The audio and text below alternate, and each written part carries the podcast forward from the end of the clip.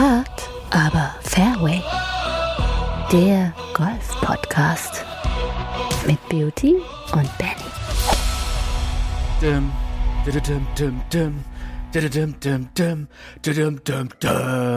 Und hier ist er. Beauty. Und er kündigt an den Rückkehr bei Augusta im Masters. Der Tiger, da, da, da, da, Ja. da, da. Da, da, da. Kommt jetzt Tiger zurück, ja oder nein? Das wollen wir alle wissen. Vierte, vierte ist heute noch, aber morgen ist der fünfte, vierte und ich glaube, am fünften, vierten um 11 Uhr lokaler Zeit soll ja verkündet werden gegenüber der Presse, ob Tiger spielt oder nicht, soweit ich das mitbekommen habe. Was sagst du zu den Gerüchten um Augusta, um die Masters, um die Rückkehr des Tigers? Ja, grundlegend wird er sicherlich das morgen sagen, äh, einfach weil er da diesen Pressetermin hat. Äh, Benny, ich begrüße dich natürlich auch erstmal. Ich, äh, Hallo.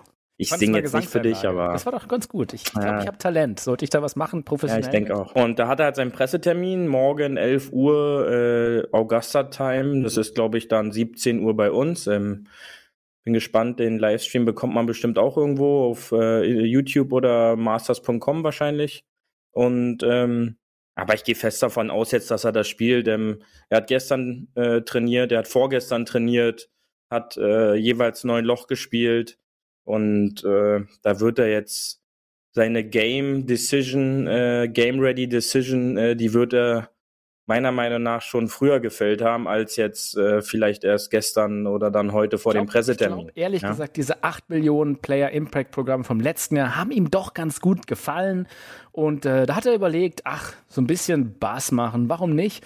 Äh, ich glaube aber allein, er hat ihn schon damit gewonnen, dass er einfach dahin geflogen ist. Weil das war ja, bei Social Media war ja sein, sein eigenes Flugzeug gut zu tracken, der Flightradar. Da war einfach mal, ich bin mal hingeflogen und ähm, das hat genug Bass, glaube ich, für den nächsten Player Impact Program für 2022 generiert. Und da haben wir, hat ja auch der ein oder andere PGA-Star wie der Van Ruin auch geschrieben, so, hey, ich fliege jetzt übrigens auch, falls mich irgendwer tracken will. Niemand wollte ihn tracken, aber er hat's geschrieben. Ja, und äh, die besten Twitter-Bilder oder Videos waren eigentlich ähm, ein Zweithandy mit dem Flightradar online gerade, wo Tigers Flug quasi äh, gecheckt wurde, der in dem Moment über dieser Person anscheinend unterwegs war und dann mit dem anderen Telefon wurde da oben irgendwo ein Flugzeug Da ist gefilmt, das Flugzeug, Ähm, da.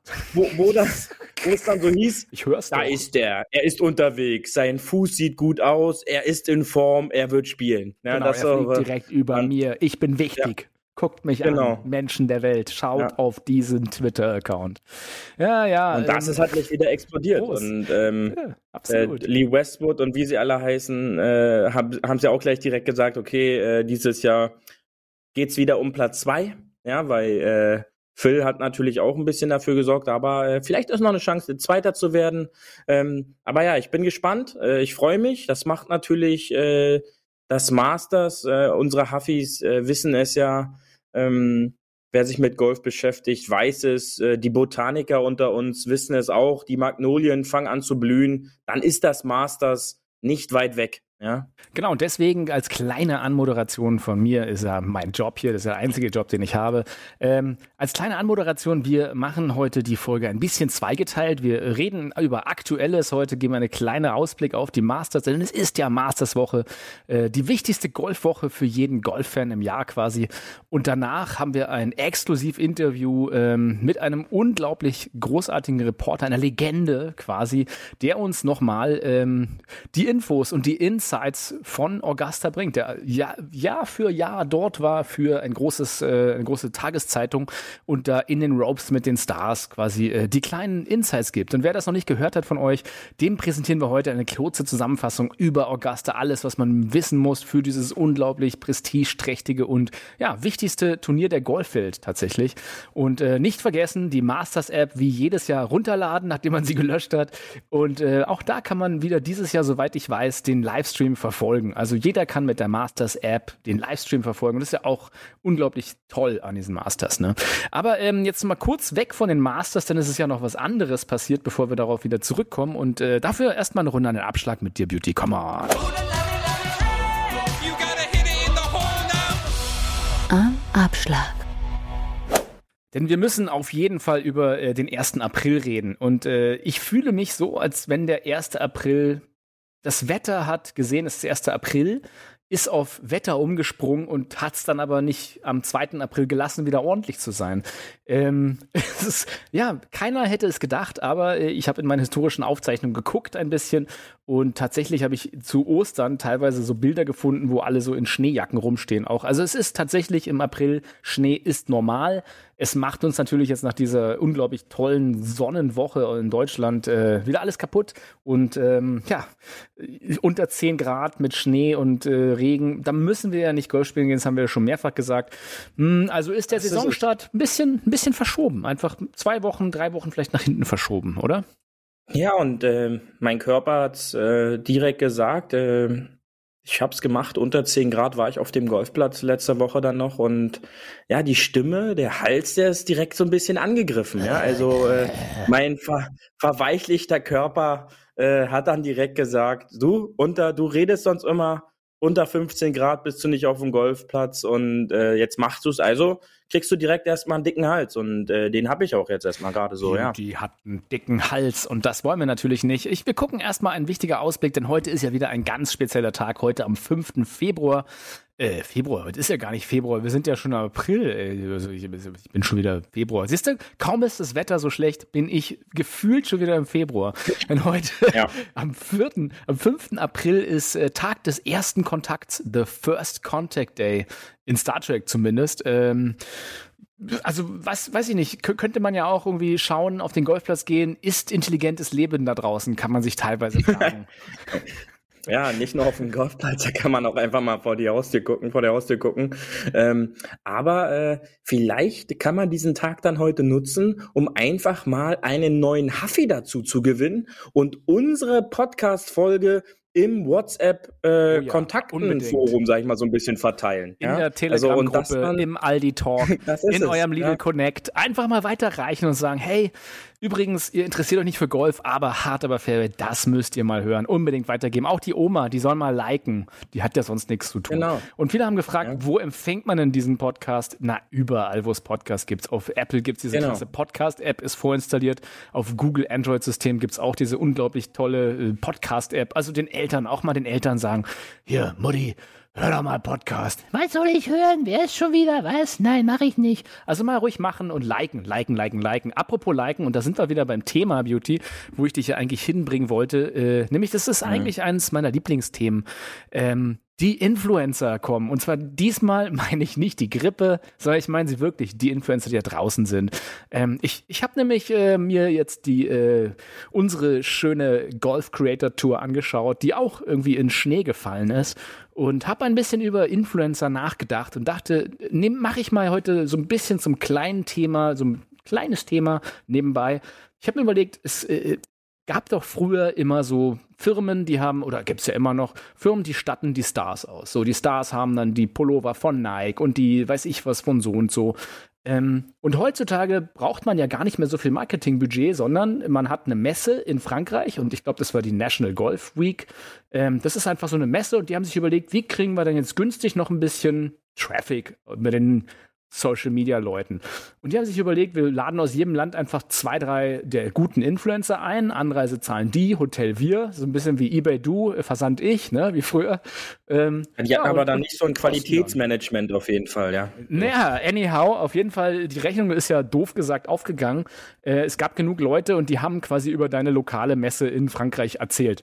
Also blöd gesagt wollte ich auf den Punkt hinaus, macht man sich eigentlich als Influencer, und das ist halt meine Grundfrage, macht man damit Wirtschaft oder quasi machen Marken sich was kaputt? Dadurch, dass sie sagen, also aus Markensicht ist natürlich easy zu sagen, hey, dann äh, nehme ich dem Püppchen mal da irgendwie ein schönes Täschchen, es kostet im äh, VK vielleicht 700 Euro, im EK mich jetzt in Thailand 50. Ähm, schicke ich dir mal so ein schönes Täschchen und dann noch ein irgendwas und schon, oh mein Gott, ich habe hier diese, oh, guck mal, Freunde, ich habe das gekriegt und jenes. Also das ist ja wirklich ich, ich gehe jetzt mal auf Golf weg, allgemeiner. Ähm, es ist ja eigentlich günstiger geworden für Marken, sich Leute zu finden, die das dann lautstark rausposaunen für im Endeffekt keine Bezahlung, sondern man sagt ja geldwerter Vorteil. Du kriegst ein Täschchen, schickst es raus und auf einmal kaufen alle den Quatsch.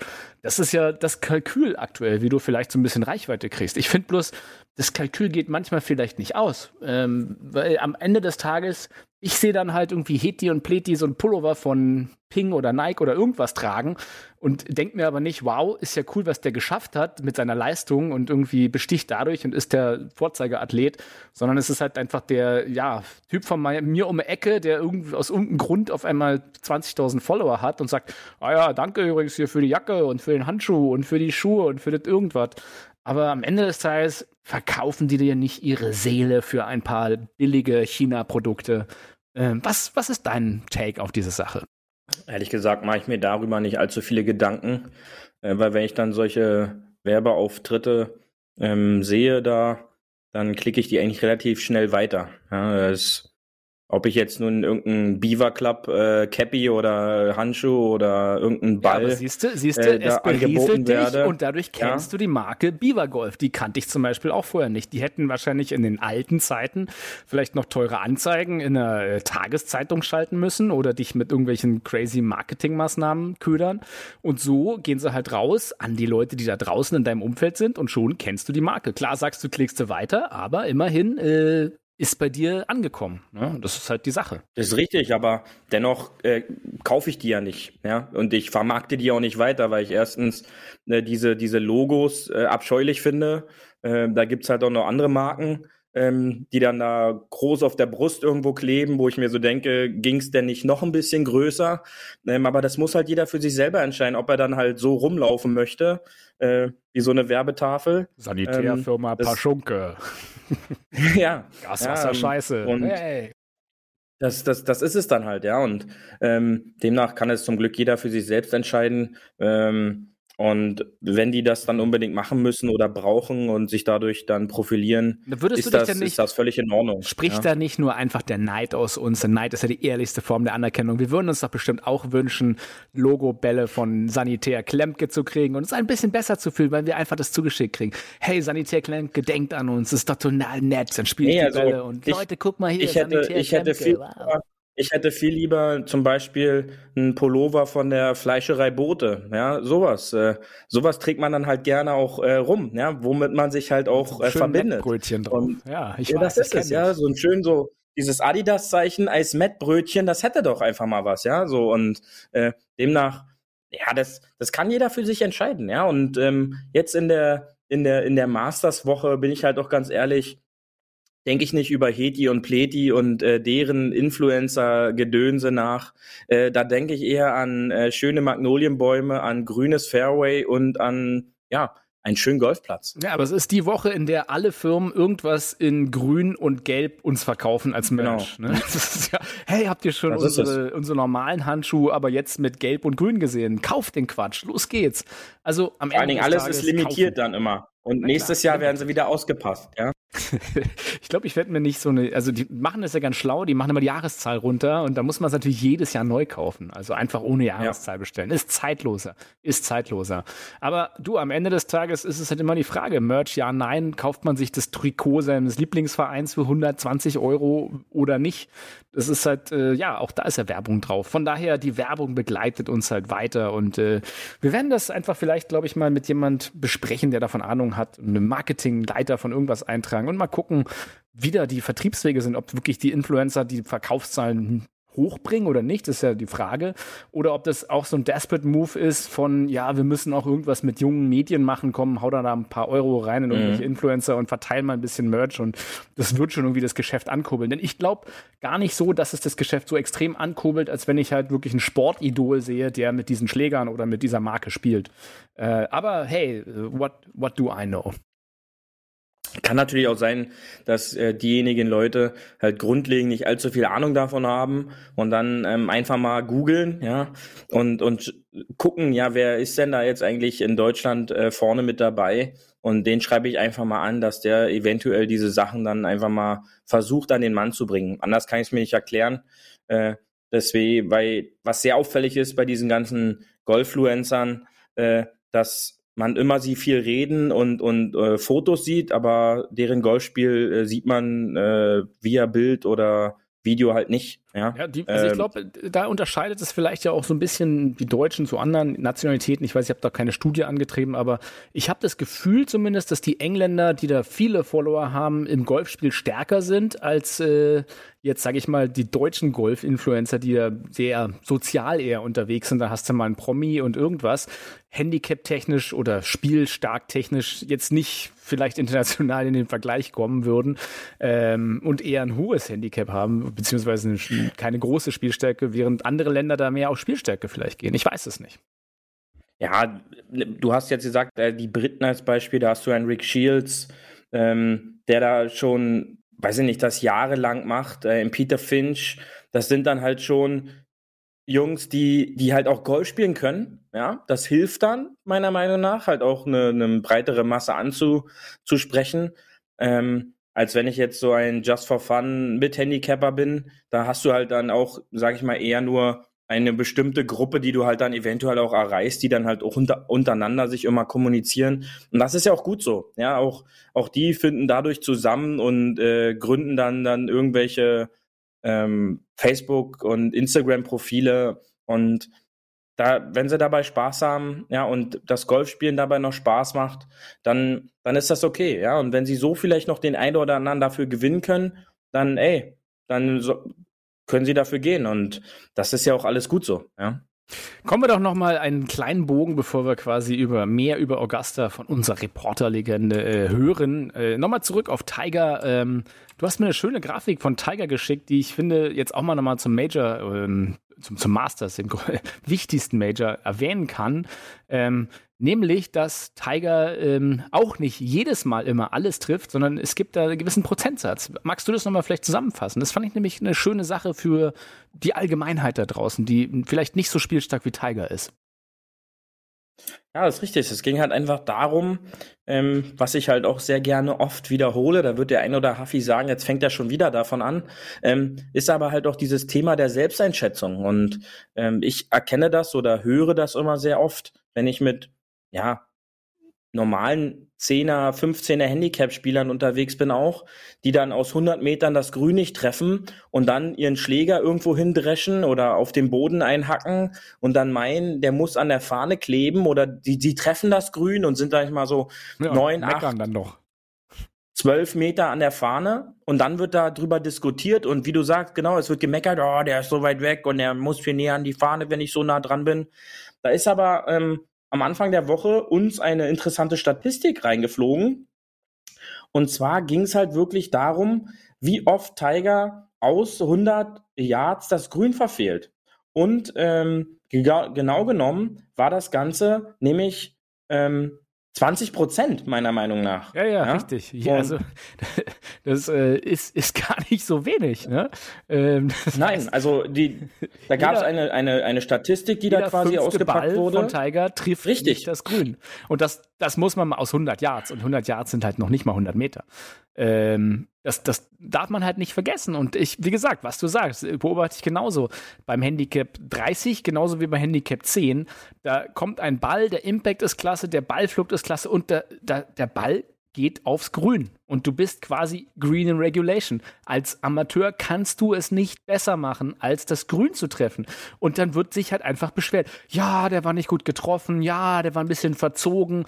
Der ist zu weit links, der ist zu weit rechts, der ist zu kurz, der ist zu lang. Anstatt zu sagen so, ey, ich habe das Grün getroffen. Das ist unglaublich gut, nämlich Green in Regulation. Also ein Drive, ein Schlag ins Grün beim Paar 4 das ist unglaublich gut. Und wenn selbst die Besten der Besten, und das wird ja keiner bestreiten, dass Tiger der Beste der Besten ist, wenn allein der auch nur jeden, also jeden fünften Ball verfehlt, 20 Prozent sozusagen, also 80 Prozent nur das Grün trifft, wie kann man denn als jemand, der das nicht professionell betreibt und nicht so oft betreibt und schon lange nicht das Talent hat, sich anmaßen zu sagen, ich muss da besser sein. Und das ist halt einfach eine Erwartungshaltung, die ich dann habe, die schwierig ist, aber das sollte man sich immer wieder mal ein bisschen vor Augen führen, wie unglaublich schwer Golf ist und wie wenig Fairways auch die Stars und die guten Tourspieler treffen. Das ist ja nicht so, dass die 18 Löcher spielen und 18 Fairways treffen. Die Bälle liegen auch teilweise irgendwo. Ja, grundlegend kann man dann nicht 18 Fairways treffen, denn es gibt ja auch noch paar ja, Dreis auf der Runde. Sicher, hast ähm, du recht. Aber ähm, da gebe ich dir halt recht. Ja, und ähm, im Endeffekt ist es ein Sport, wo es um Fehlschläge geht. Und ähm, aber wenn man dann sich halt solche Statistiken vornimmt, Tiger legt sich 100 Mal den Ball auf die 100 Yard äh, Linie und 20 davon treffen nicht das Grün, also unter Druck. Also wir reden jetzt unter Turnierbedingungen. Dann ist es völlig okay, dass man selbst äh, von, von äh, fünf Bällen, wenn Tiger einen davon nicht aufs Grün bekommt, dass man da selber vielleicht nur zweimal das Grün trifft. Also wir dann letztendlich 40 Prozent Trefferquote haben, dann sollte das erstmal okay sein. Ja, also und, und das ist halt dieses Thema Selbsteinschätzung. Und oftmals passiert es dann halt dadurch, durch, dass durch solche ähm, ja, gedachten Fehler, die man dann halt macht, oder halt ähm, schlechte Schläge, dass dadurch dann halt über längeren Zeitraum der Score halt auch beeinflusst wird. Denn man zieht sich dadurch runter, man, man bringt sich, sag ich mal, in so schlechte Stimmung, man verliert so ein bisschen die Motivation und, und das ist dann halt letztendlich das große Problem, was halt passieren kann. Ja, und demnach sollte man da einfach drüber nachdenken, äh, war ja bei uns auch äh, Social Media mäßig nachzulesen, einfach mal drüber nachdenken. Man sollte sich aufschreiben, ja, ähm, jetzt auch zum Saisonstart, wie ist meine Form, ja, wenn der Platz es wieder herlässt, die Temperaturen, das Wetter. Ich finde es halt immer schwierig, jetzt so bei drei, vier, fünf Grad sich dahinzustellen und eine realistische Einschätzung seines Spiels zu machen. Denn äh, man rennt rum wie ein Michelin-Männchen angezogen mit äh, drei, vier Zwiebelschichten. Und da ist dann halt eine normale, freie Golfbewegung ist halt da nicht wirklich gegeben. Ja, ähm, ist vieles gesteuert, ähm, viele unfreie Bewegungen sozusagen.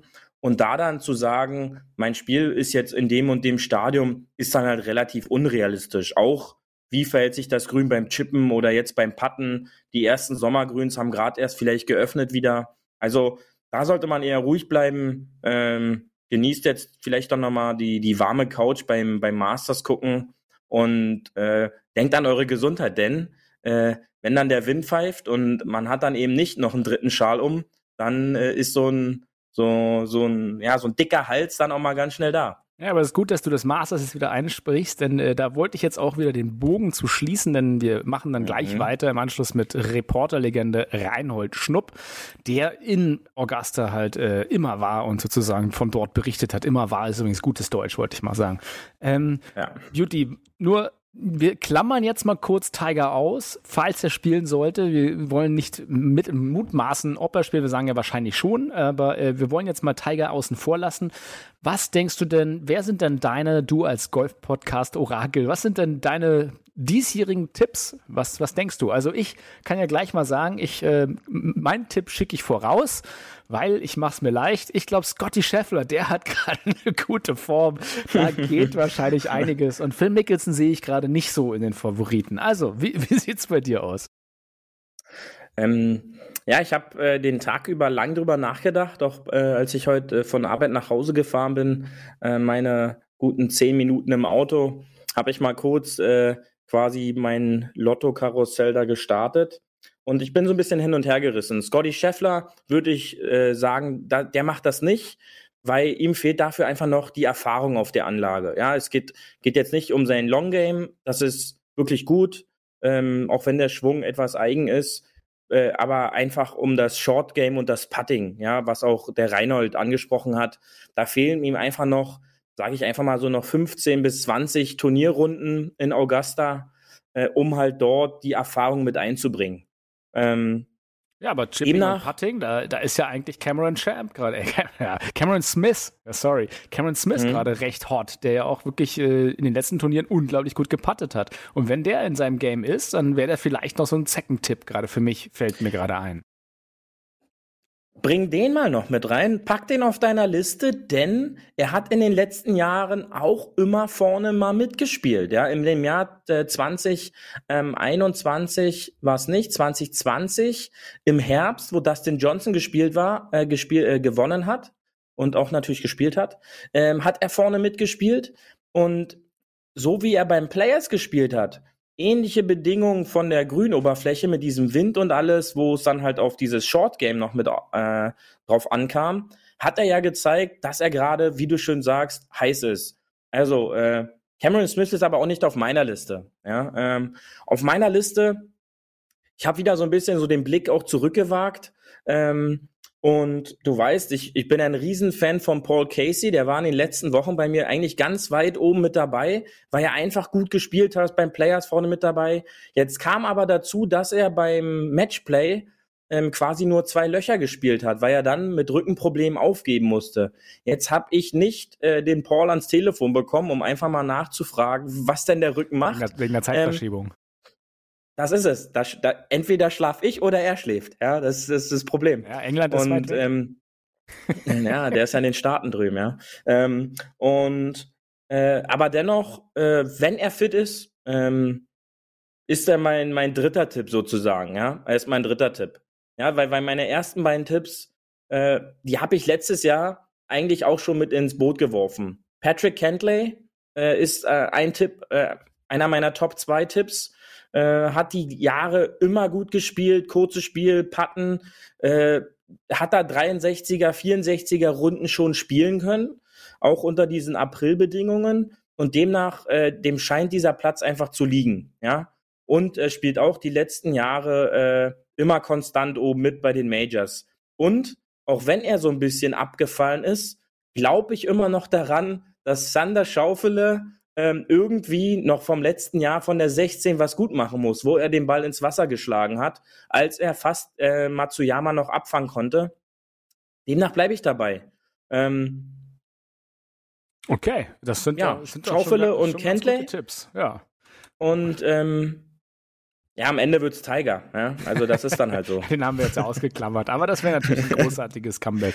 So, das heißt, wir haben jetzt mal ein bisschen über Favoriten gesprochen. Jetzt wollen wir uns mal ein bisschen informieren über den Platz und die Allgemeinheit über Augusta. Und äh, hören wir mal jetzt rein, was unser Reporter Reinhold Schnupp zu sagen hat. Und darüber äh, würde ich sagen, passt doch ganz gut unser Tourgeflüster. Paar 4 Tourgeflüster das Masters hat ja relativ äh, vor ja, fast 100 Jahren mit Bobby Jones angefangen, richtig? Naja, also wenn du auf, ansprichst auf die Frage, warum das Turnier das Masters heißt, also am Anfang 1934, als es das erste Mal ausgetragen wurde, hieß es noch nicht das Masters. Aber es gibt eine bestimmte Reihenfolge bei, bei äh, Turnieren, die innerhalb eines Landes ausgetragen werden. Die erste große Meisterschaft eines Landes ist in der Regel die offene Meisterschaft, in dem Fall also die US Open, in Deutschland die German Open. Und das zweite große Turnier heißt in der Regel in den Ländern Masters, also German Masters, früher von den Brüdern Langer in Deutschland oder aber ähm, eben halt in, in, den USA US Masters. So vermute ich, ist da auch der Zusammenhang, dass äh, dieser Name so gewählt worden ist. Aber nochmal, 1934 hieß das Turnier noch nicht US Masters. Um aber auf die Frage zurückzukommen, war er eine Art Rockstar? Das glaube ich nicht. Dazu war er viel zu seriös, zurückhaltend, bescheiden. Ähm, Rockstar war eher Walter Hagen, über den der ja auch im Film mal eine Rolle gespielt hat. Das war eigentlich ja, der Typ, der mit dem, äh, mit dem großen Cabrio ans, an erst, ans erste Tee gerollt ist damals und äh, die Honneurs gemacht hat, auch mit den Frauen und entsprechend aufgetreten ist, so schon damals seinen Wohlstand auch beim Golf gelebt hat. Davon war Bobby Jones weit entfernt. Das Masters ist ja eigentlich, äh, könnte man sagen, ein sehr wertkonservativer Ort. Ne? Also es gibt ja sehr viele Traditionen und Sachen, die seit vielen Jahren sind. Eine der schönen Traditionen sind, ist ja das Green Jacket, was äh, das erste Mal 1949 äh, von Sam Smead irgendwie äh, getragen wurde, dann als einer der ja, frühen Masters Champions. Wie kommt diese Green Jacket Tradition zustande? Ja, also äh, völlig, völlig richtig. Das war eben auch ähm, etwas, was es nicht von Anfang an gab. Ähm, diese, dieses heute begehrteste Kleidungsstück, ja, man kann fast sagen, vielleicht sogar im Sport, im Golf ganz sicher. Es gibt ja andere Turniere, wo man, äh, meine ich, ein gelbes Jackett bekommt. Äh, es gibt andere weitere Turniere, wo auch die Sieger mit Jacketts ausgezeichnet worden sind und ausgezeichnet werden. Ähm, man hat einfach an einem bestimmten Punkt gesagt, die Sieger machen wir zu Ehrenmitgliedern unseres Clubs. Und jedes Clubmitglied in Augusta trägt ein grünes Jacket auch während der Turnierwoche. Im Übrigen also auch die anderen normalen Clubmitglieder, auch die jetzt keine Profispieler sind, ähm, tragen während dieser Woche dieses Jackett, was übrigens keineswegs aus einem besonders kostbaren Stoff oder so angefertigt ist, sondern es ist fast sich eher Also wie soll ich sagen? Also eher wie von der Stange an. ähm, nicht wenig beeindruckend, aber als Kleidungsstück ist es natürlich eine, eine solche, hat eine solche ikonische äh, Bedeutung, äh, weil es einfach jeder Mensch haben möchte auf der Welt eigentlich, der jedenfalls was mit Golf zu tun hat, weil es eben den Eintritt bedeutet in die Welt von Augusta National, diesem Club, der wirklich der begehrteste Club wahrscheinlich auf der ganzen Welt. Ja, das ist ja ein, ein Club, der nur 300 Mitglieder etwa hat ne, und ist halt wirklich äh, invitational only. Das heißt, da kann man sich das gar nicht den äh, Zutritt kaufen sozusagen. Und ich glaube ja, Donald Trump wollte auch mal rein und wurde abgelehnt. Das ist so, ja. Dass man nichts Genaues weiß man natürlich in Augusta, ähm, aber das soll so gewesen sein, dass, äh, dass ähm, Moment, also das, ich weiß es von Bill Clinton. Bill Clinton wollte dort rein. Ähm, die, der Club als konservativer Club war natürlich eher auch Republikanern zugeneigt. Und Bill Clinton äh, hat man dann ganz locker äh, abklatschen lassen und gesagt, ja, nö, äh, muss nicht sein. Sie müssen hier nicht Mitglied werden. Das ist ja auch erst ja. 1990 äh, ein, ein People of Color, wie man heute sagt, äh, Mitglied. Sozusagen vorher gab es ja keine schwarzen Mitglieder. Ja. Das waren ja eigentlich dann ja. immer Caddies. Deswegen ist das ja auch ein bisschen immer äh, in Verruf, sage ich mal, oder eine große, ja, eine Diskussion dahinter. Ich glaube, es gibt bis heute keine Frauen im Club offiziell. Doch. Gibt es mittlerweile? Condoleezza Rice Doch. ist äh, Mitglied in Augusta, genau. ja. äh, die frühere Außenministerin ähm, der USA. Ähm, es kann sein, dass inzwischen auch noch eine zweite Frau dort aufgenommen worden ist. Es gab mal tatsächlich auch Proteste an der Washington Road, da, wo der Haupteingang des Clubs ist, ähm, wo man sich äh, Rassismus irgendwann in den Vordergrund gestellt hat. Ich finde, ähm, dem, dem hat der Club dann ja auch nachgegeben, aber man muss, finde ich, doch einfach respektieren, das ist ein Privatclub und sollen die doch tun und lassen, was sie wollen, im Grunde genommen. Aber das ist jetzt meine persönliche Meinung. Aber nichtsdestotrotz, es gibt jetzt schwarze Mitglieder. Es gibt, na gut, Tiger Woods ist natürlich auch einer durch seine, durch seine fünf Siege. Ähm, aber äh, es gibt auch tatsächlich Frauen, die jetzt Mitglied sind von Condoleezza Rice, weiß ich es. Und der einzige Deutsche übrigens, äh, der Mitglied ist, ist, wisst ihr es? Wer es ist? Der Linde-Chef, glaube ich, oder? Jawohl, der ja. Linde-Chef, äh, der Herr Reitzler. Und, und Bernhard ähm, Langer natürlich, ja. Ja gut, natürlich Bernhard Langer jetzt als ja. Ehrenmitglied, aber der Reitzle war halt früher ähm, in der Autoindustrie tätig. Ähm, ähm, einmal bei der Premier Automotive Group bei Ford, äh, im Ford-Konzern, aber vorher eben bei BMW. Und äh, dadurch, dass er damals dort in, ich meine, in Atlanta gearbeitet hat, wurde er dann irgendwann Mitglied in Augusta. Übrigens ist er zu, ziemlich zugeschlossen. Ich habe mal versucht, mit ihm zu sprechen, äh, bin aber nur bis zu seiner Frau durchgedrungen. Ähm, er hält sich wie alle Clubmitglieder bedeckt und äh, verhält sich absolut so wie eben halt alle und äh, verweist auf die offiziellen Schienen. Aber immerhin, mhm. es gibt ein Mitglied außerhalb von Bernhard Langer, ein Deutscher, der dort auch spielen dürfte, wenn er dann wollte. Wenn er Zeit hat, genau. Ansonsten eine schöne weitere Tradition ist ja, oder ist ja auch eine Story, die mal erzählen kannst, die Caddies mit den weißen Overalls. Ja, ähm, richtig. Die, die tragen tatsächlich alle diese weißen Overalls. Ich selbst habe ihn übrigens auch einmal getragen, weil ich für eine Geschichte in der Welt am Sonntag äh, beim Par 3 Contest am Mittwoch durfte ich einmal Bernhard Langer begleiten, der dann im Flight spielte mit Gary Player und äh, Retif Gusen auch ein für mich vollkommen unvergessliches Erlebnis, weil äh, Bernhard Langer mir dann mal ähm, seinen Putter in die Hand gegeben hat und gesagt hat, hier mach mal, zeig doch mal, wie du hier patten kannst auf diesen schnellen Grüß, die sind nämlich genauso schnell wie auf dem großen anderen Platz. Und äh, weil ich wusste, die sind irrsinnig schnell, habe ich den Ball natürlich nur ein ganz bisschen angetippt und er ist dann nach fünf, fünf Metern das Loch auch gerannt, tatsächlich. Würde ich nie wieder schaffen, äh, zumal ich sowieso ein schlechter Putter bin, aber davon abgesehen, äh, Gary Player hat dann gesagt äh, zu Bernhard Langer, guck mal, das ist der wahre Deutsche, der hier eigentlich spielen sollte, nicht du. Schöner Gag, werde ich nie vergessen, aber ich hatte da auch äh, die, die, äh, diesen weißen Anzug an mit dem Schriftzug Langer hinten drauf. Ja, nicht Sehr schlecht. Schön, ja. Ich, ich, hatte, ich hatte ja überlegt, äh, warum die so viele weiße Overalls haben. Ja, vielleicht, weil das Haupthaus ja ständig in weiß gestrichen werden muss. Hat ja ein bisschen Malerkittel für mich, oder? Es geht natürlich auch darum, dass in Augusta keinerlei Werbung erlaubt ist. Wenn man äh, bei einem Turnier unterwegs ist, auf der US-Tour oder auch bei US, US Open, äh, tragen die Caddies natürlich immer irgendwelche Anzüge ähm, mit, wo, wo Werbeembleme drauf sind. In Augusta kommt man nicht einmal mit einer Cola-Dose auf den Platz. Okay. Also wer durch die Eingänge will, darf wunderbar alles, was nach Werbung aussieht, in den Mülleimer werfen und dann aufs Gelände gehen. Aber man muss auf der anderen Seite sagen, es gibt eigentlich kein sozialeres Turnier als das US Masters, weil solange ich mich erinnern kann, kostet irgendwie ein Eis ein Dollar dort oder vielleicht ist es jetzt 1,50, ich weiß es nicht ganz genau, aber jedenfalls fast nichts. Genauso natürlich auch die Softdrinks äh, oder ein Sandwich. Es ist alles spottbillig auf dem Platz für die Zuschauer, weil das ist, spiegelt im Grunde genommen die, ähm, sagen wir mal, die Einstellung äh, der in der Regel stinkreichen amerikanischen Mitglieder wieder, die sagen, das ist ein Fest für uns, diese Veranstaltung, diese eine Woche. Und an diesem Fest lassen wir auch die Zuschauer teilhaben. Ja, das ist ein bisschen Geld, Geld spielt keine Rolle, ne?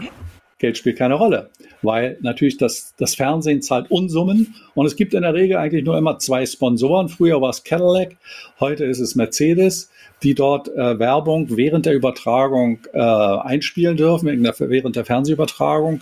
Und dann gibt es noch eine Versicherung, die dort äh, auftritt. Aber es gibt eigentlich deutlich weniger, nicht eigentlich, sondern es gibt deutlich weniger Werbeunterbrechungen als bei allen anderen ähm, PGA-Turnieren oder Major-Turnieren. Und es dürfen auch nur diese zwei äh, eben genannten Sponsoren auftreten mit ihrer Werbung. Und das lassen die sich natürlich Unsummen von Geld kosten und äh, das ist ein absolut gesundes Turnier. Die haben Geld genug und sie sind ja. nicht darauf angewiesen, dass einer für ein Eis oder eine Cola dann 5 Dollar zahlt. Ich glaube, die Badgeholder dürfen auch ihre Kinder bis 16 sogar mitnehmen, ne? kostenfrei, wenn man überhaupt ein Badge bekommt. Das hatte ich mal gelesen. Naja, das ist ja wieder eine ganz eigene Geschichte mit den Badges. Das ist eben ja so, wer gerne mal hin möchte zu dem Turnier, muss sich bewerben, kommt auf eine Einladungsliste und irgendwann hat er vielleicht das Glück, nachzurücken und dann in den Genuss zu kommen, eine Eintrittskarte kaufen zu dürfen, die im Übrigen auch äh, viel billiger ist als bei anderen, allen anderen Major-Turnieren. Und äh, wer da einmal drauf ist, bleibt drauf. Und äh, deswegen die meisten, die dort die Möglichkeit haben, äh, hinzugehen und diese Karte zu kaufen, die fahren halt immer wieder hin, immer wieder hin, weil sie das dann auch dieses Recht nicht abgeben mhm. möchten. Ja, das mit den Kindern kann ich nicht bestätigen. Es sind, ähm, es sind extrem wenig Kinder auf dem Platz zu sehen. Ich kann mich gar nicht erinnern, dass ich überhaupt jemals Kinder auf der Anlage, abseits der Spieler, äh, die mit mhm. ihren Familien kommen, dass ich dort jemals Kinder gesehen hätte. Kann ich gar nicht sagen. Ähm, du hast es gerade kurz angesprochen, die äh, vergleichbar günstigen Preise für Verpflegung auch als Zuschauer da vor Ort. Ähm, wir als Golfer wissen es ja, es ist ja ein unglaublicher Hype um die Sandwiches jedes Jahr. Also Dustin Johnson hat ja jetzt auch wieder zu seinem Champions Dinner gesagt, er würde gerne die ganzen Sandwiches damit auf seine auf sein Siegerdinner mit draufpacken. Also das, das ist äh, kein Thema. Äh, ich glaube, das ist so ein, so ein Social Media, so ein Social Media Phänomen, mhm. diese Cheese Cream Sandwiches mit so ja. Triple Cheese. Also jeder Spieler, der gewonnen hat, bringt so ein bisschen eigene Eigenheiten mit. Also Bernhard Langer kam irgendwann mit mit seiner Kirschtorte um die Ecke, Schwarzwälder Kirschtorte als Nachtisch und äh, so bringt jeder das dann. Also er hat ja zweimal gewonnen und äh, das zweite Mal war es 1993 und dann hat er halt 94 da eine Kirschtorte serviert. Also jeder hat da äh, versucht, da so ein bisschen seine Persönlichkeit mit rüberzubringen. Und ja, richtig, äh, das hat es auch schon gegeben, Sandwiches und so weiter und, und Hamburger. Das Champions Dinner ist ja 1952 von Ben Hogan eingeführt worden. Auch so, ich glaube, das, da ist ja das Masters auch, das wächst ja so an so kleinen Traditionssachen, die immer irgendwelche Champs mitbringen, oder? Ja, kann man durchaus sagen. Ähm, sie halten Tradition hoch und sie, sie begründen ja auch Traditionen richtig. Dazu gehört natürlich unbedingt das Champions Dinner, was natürlich eine sehr willkommene Zusammenkunft ist früherer Heroen dieses Sports und dann äh, tauchen da wirklich Gestalten auf, die wir gar nicht mehr so kennen und auf dem Zettel haben. Und die treffen sich da und haben einen schönen Abend und äh, das ist, hat auch was, denke ich. Äh, ich weiß auch, dass Bernhard Langer da immer sehr gerne hingegangen ist und äh, sich dort unterhält, wobei man sagen muss, Bernhard Langer ist ja ein Typ, der mit mit jedem gut auskommt. Und ähm, das, äh, ja, das ist eine schöne Tradition, die sich da entwickelt hat, ganz keine Frage, ja. Ansonsten ist ja äh, das äh, Masters in der Tradition von Bobby Jones, das dort von den amtierenden US-Amateur-Champions, äh, die spielen im, im Flight des Titelverteidigers. Und da gibt es ja auch noch dieses Crow's Nest. Ja, die wohnen dann da. Ähm, das heißt, es ist eine, eine billige Wohnmöglichkeit direkt auf der Anlage. Ähm, so, so, das ist so irgendwie so im Dachgeschoss von einem der Clubgebäude, was sehr begehrt ist. Und äh, ich kann mich an viele Spieler erinnern, die schon als Amateure da waren. Matt Kutscher beispielsweise hat da auch schon gespielt, bevor er Profi geworden ist. Bei Phil Mickelson ist es ja so, dass der sogar ein Turnier gewonnen hat auf der PGA Tour, auf der US PGA Tour, um präzise zu sein, als er noch Amateur war. Und ein Sieg auf der PGA Tour bringt ja die Startberechtigung beim Masters. Das ist ja eins der Kriterien, dort zu spielen. Also es gibt viele äh, bekannte Spieler, die das schon geschafft haben, in frühen Jahren auch als Amateur dort aufzutreten. Völlig richtig, ja. Das Masters ist ja auch sehr streng. Das heißt, äh, die Zuschauer, wie wir sie immer nennen dürfen, darf man ja gar nicht Zuschauer dort nennen. Ja, das ist richtig. Ja, das sind Pat Patrons. Und äh, naja, der Gag eigentlich ist, dass äh, natürlich, so wie bei jeder Sportveranstaltung, auch bei uns, sind die natürlich morgens da, wenn die Tore öffnen. Die bringen ja ihre kleinen Klappstühlchen, Alu-Klappstühlchen mit, die sie über der Schulter hängen haben. Die darf man mit reinbringen. Und äh, wobei die meisten haben eh solche Masters-Stühlchen. Naja, gut, also man darf nicht laufen, nicht rennen auf der Anlage. Und das führt dann dazu, dass die Leute, die dann da anstehen und die wissen also ganz genau dadurch, was dass das ja alles Zuschauer sind, die ähm, da jedes Jahr kommen. Die wissen ganz genau, wo sie sich platzieren müssen, wo sie ihr Stühlchen hinstellen müssen. Wenn die dann durch die Gates durch sind, äh, kann man sich das so vorstellen wie Gea, wie Hartwig Gauda, der Olympiasieger, Olympiasieger einst im Gehen, watscheln die da im also im Schnellgang von den Eingängen zu Loch 15 oder 16 und stellen da ihr Stühlchen erstmal auf, damit sie sich ihre Position dort äh, sichern können, also schon ganz früh morgens. Äh, da sieht man dann von den Gates eine, eine Masse von Leuten, die sich dann über den Platz ergießt mit Stühlchen und die stellen die das respektieren die Leute übrigens auch, ob man das nun an der 18 hinstellt, was natürlich auch ein begehrter Platz ist. Sehr schön ist die 15, wo allerdings auch eine Tribüne steht ähm, und, und natürlich die 16 äh, wo Tiger Woods ja mal diesen einen legendären Chip-In hatte. Es gibt Besonderheiten und dazu gehört eben auch, die Zuschauer dürfen nicht rennen. Es wird, es, es, und es herrschen so strenge Regeln wie sonst nirgendwo, wenn ich mir jetzt vorstelle, dass äh, jemand ein Handy mit hat auf dem Gelände und das Handy klingeln würde, das wäre sozusagen die Verbannung auf Lebenszeit für okay. denjenigen, der dann mit diesem Handy erwischt würde. Er würde sofort abgeführt werden und rausgeschmissen werden. Das heißt, und ja, dadurch, ja. dass die Regeln so streng in Augusta sind, ähm, werden sie eingehalten, die Leute befolgen sie und es geht wirklich sehr zivilisiert, sehr vernünftig dort zu, obwohl man muss sich das ganz, kann sich das ganze Gelände eigentlich fast wie ein Stadion vorstellen, wenn einer irgendwo ein Igel spielt an der 13 16 beispielsweise, dem Paar 5 oder an der 15 dem Paar 5, dann gibt es ein derartiges Geschrei. Äh, die Leute sind dann so enthusiastisch mitunter, dass das wie ein Torschrei im Olympiastadion oder wo auch immer rüberkommt. Beeindruckend anders als bei anderen großen Turnieren wird da nicht sozusagen bei einem Abschlag geschrien. Ne? Da ist eher so zivilisiert alles und ruhiger. Ja, es gibt natürlich einen Announcer, der die Spieler vorstellt am, am ersten Tee. Äh, zu den äh, Traditionen, die er ja schon angesprochen hat, gehört, gehören ja auch die Honorary Starters, ähm, was heute Jack Nicklaus äh, macht äh, und Gary Player. Die stehen dann da und mhm. spielen den ersten Ball. Und die werden natürlich angekündigt, genauso wie während des Turniers am ersten Tee die Spieler.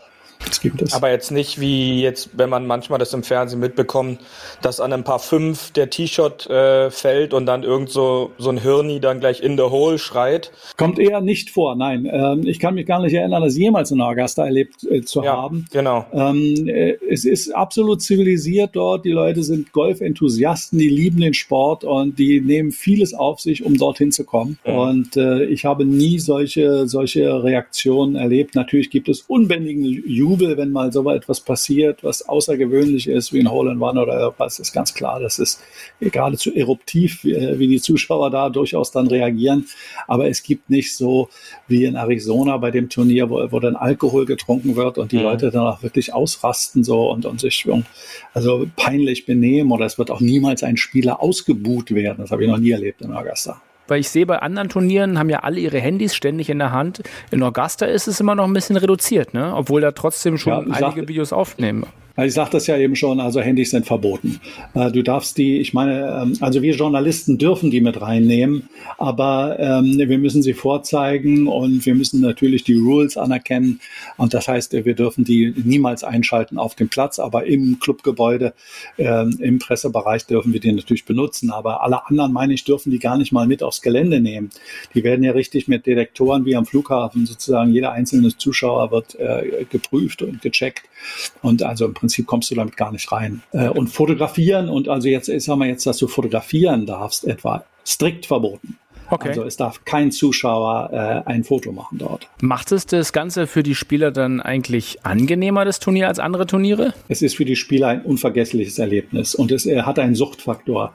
Äh, das muss man ganz einfach sagen. Das hängt mit der Pflege der Anlage zusammen. Sie ist einfach einmalig. Es gibt ja viele großartige Golfplätze äh, in den USA. Dazu gehört ja natürlich auch Pebble Beach, ist auch so ein nationales Heiligtum. Augusta hat einfach etwas ganz Besonderes, etwas ganz Eigenes an sich.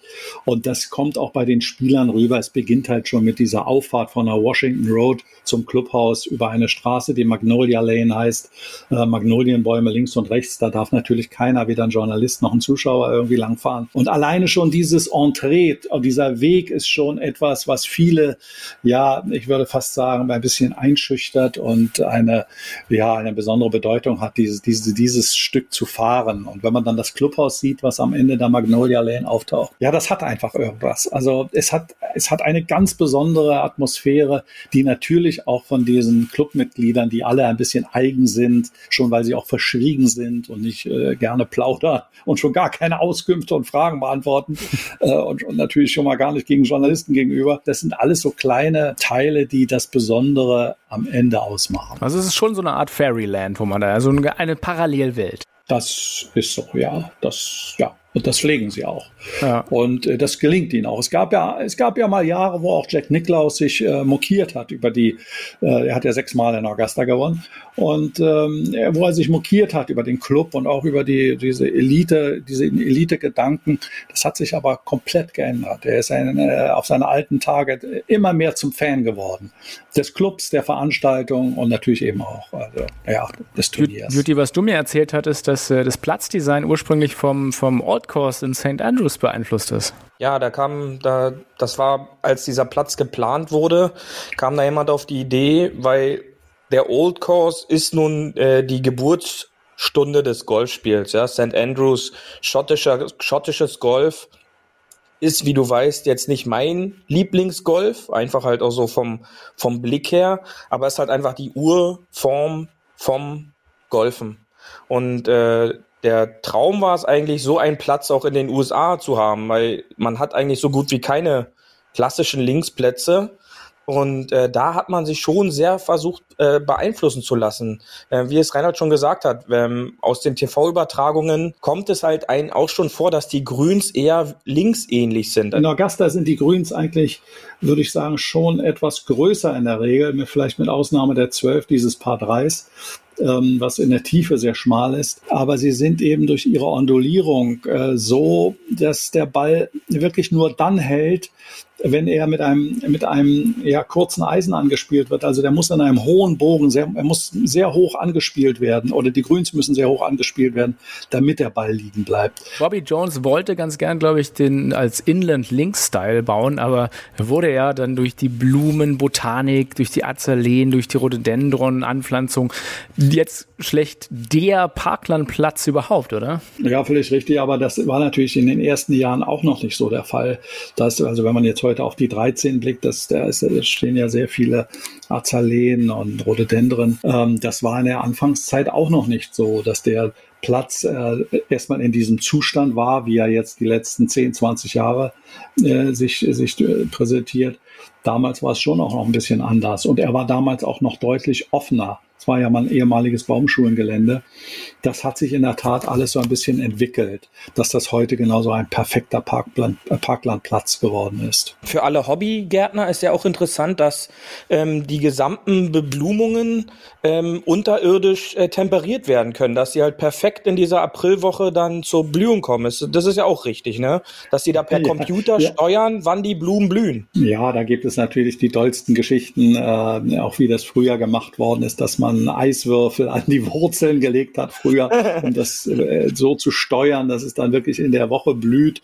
Ähm, richtig ist, dass unterhalb der Grüns tatsächlich eine Heizung liegt oder Heizflächen liegen und auch entsprechende Drainagen und Bewässerungen liegen. Da sind sie weltweit führend, äh, was den Aufwand angeht, um die Grüns äh, tatsächlich so zu steuern, wie sie sie haben wollen und vor allen Dingen für diese eine Woche im April. Das heißt, die das können ja auch Hitze und Kälte reingeben, um dann äh, gegen Frost oder, ja. oder zu heiße Tage zu wirken. Ja. Ne? Mhm. Völlig richtig, ja. Muss man überlegen, ja. was die da für einen Aufwand betreiben. Das ist ja wirklich, wirklich jenseits von dieser Welt eigentlich, oder? Ja, ja, das ist unglaublich, was sie da treiben. Ja, das macht es äh, natürlich auch ein bisschen aus. Stichpunkt jenseits von dieser Welt, da passt es ja ganz gut. Äh, Tiger 1997 mit 21 Jahren der jüngste Gewinner der Masters bis heute. Erzähl uns doch was zu, zu diesem magischen Spieler und wie er das verändert hat und auch mit, mit Augusta zusammen. Ja, ich habe äh, Tiger Woods natürlich spielen sehen schon vorher als Amateur, beispielsweise in Thailand mal. Und ähm, schließlich, das hat sich ja dann angedeutet, wie er dann da auch das, das Masters da gewonnen hat. Er war eben zu der Zeit ein hochtalentierter Spieler. Es war absehbar und erkennbar, wie das eigentlich bei wenigen absehbar war, dass er derjenige ist, der die optimalen Voraussetzungen für diesen Platz mitbringt. Und äh, man hat natürlich nach diesem Sieg 97 eigentlich einen verheerenden Fehler gemacht in Augusta. Man hat nämlich gesagt, also wenn der hier die, die Wiese so auseinander nimmt, wie er das damals gemacht hat, müssen wir das Ding umbauen. Weil der mit seinen langen Schlägen hat ja immer nur noch kurze Eisen ins Grün. Also Bernhard Langer hat ja den entscheidenden Schlag 1993 bei seinem zweiten Sieg am 13. Loch mit einem Eisen 3 ausgeführt. Ähm, da lag er nach dem Abschlag eben auf der Mitte der Bahn und hat eben das 13. Grün, das Paar 5 mit dem zweiten Schlag einem Eisen 3 angespielt. Tiger Woods nimmt dafür für den zweiten Schlag ein Eisen 8 oder heute die noch längeren Spieler Bryson DeChambeau oder Brooks Köpker. Ja, die, die haben halt ein kurzes Eisen dann nur noch. Und man hat sich dann entschieden, damals schon, um äh, den Platz zu verlängern.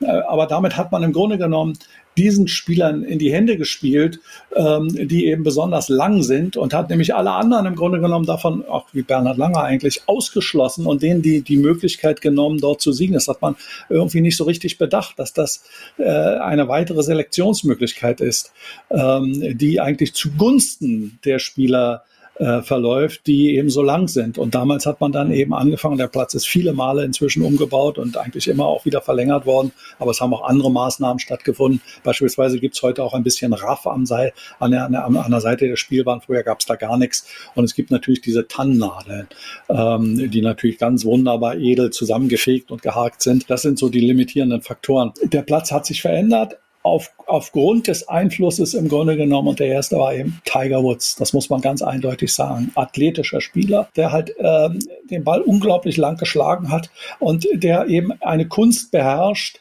die nur wenige beherrschen, eben leider eben auch Martin Keimer eben nicht. Äh, er kann Linkskurven, links-rechts wie rechts-links-Kurven spielen.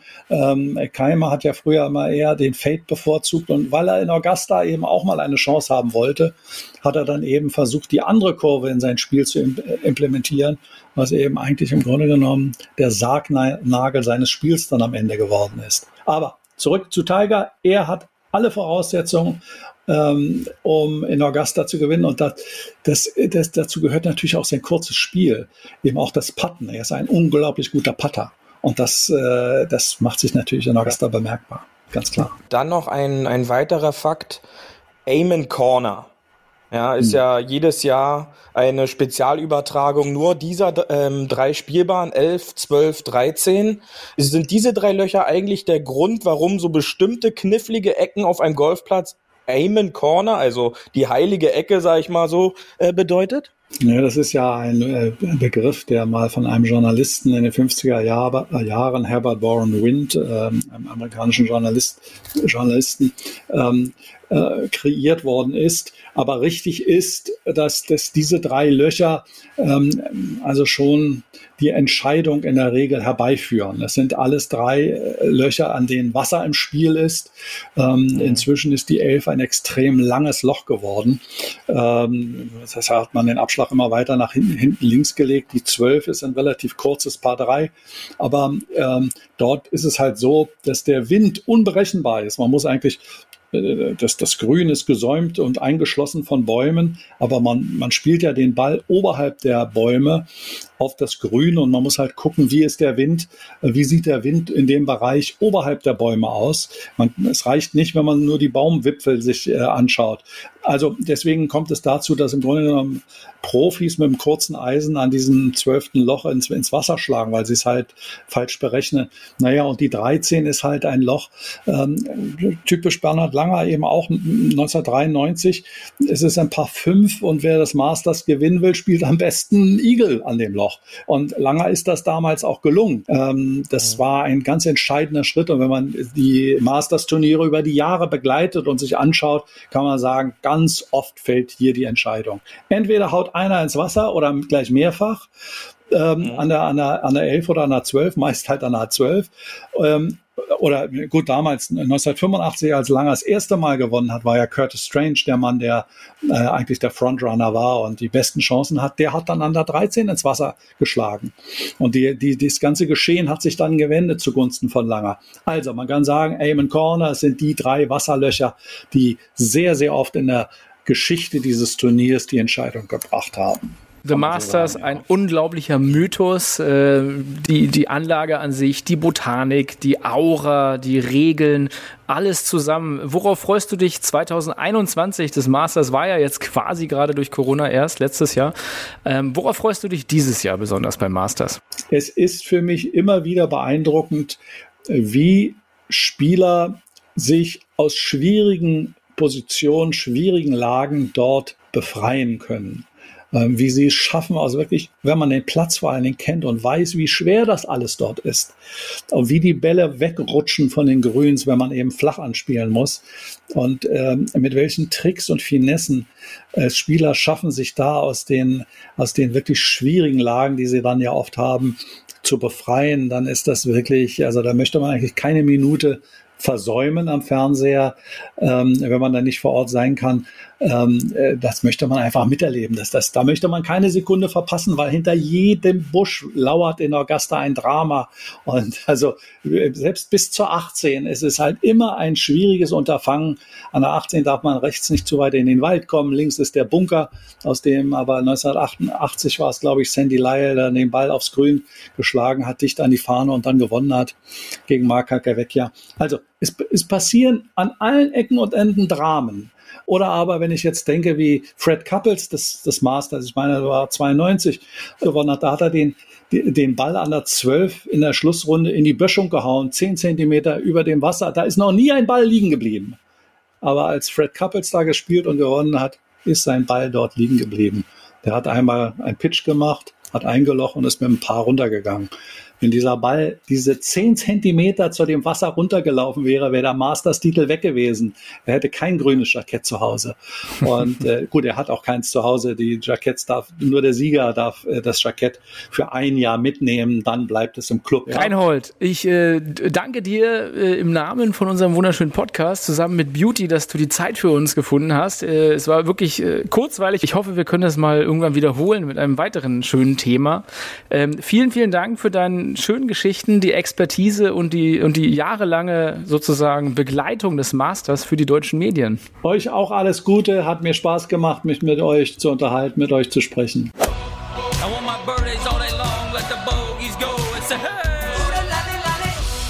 Hole 19 auf der Terrasse. Tja, Beauty, mir bleibt jetzt nicht mehr viel übrig, als dir hier dieses äh, Pimento Cheese Sandwich zuzuwerfen, was aus Lieferkettenengpässen dieses Jahr wahrscheinlich das Vierfache kostet, auch wenn sich in Augusta nie die Preise ändern. Ähm, ja, was sagst du? Also war doch eine, eine schöne Folge. Ich freue mich wahnsinnig aufs Master. Vielleicht wird es ja mal einer meiner Favoriten zur Abwechslung und nicht einer deiner Favoriten. Ähm, ich würde sagen, wir hören uns nächste Woche und Beauty, komm, du hast jetzt die letzten Worte. Ja, ich danke dir. Dann packe ich zu dem Sandwich mal noch so einen schönen Georgia Peach Eistee dazu. Ähm, den kann man dann auf der Couch am besten genießen. Und äh, euch da draußen wünsche ich natürlich viel Spaß beim Masters. Mal sehen, wer es am Ende macht. Wir hören uns dann nächste Woche wieder und bis dahin schön auf dem Fairway bleiben. Tschüssi! Das war hart, aber Fairway. Wir hören uns nächste Woche. Bis dahin ein gutes Spiel und immer schön auf dem Fairway bleiben.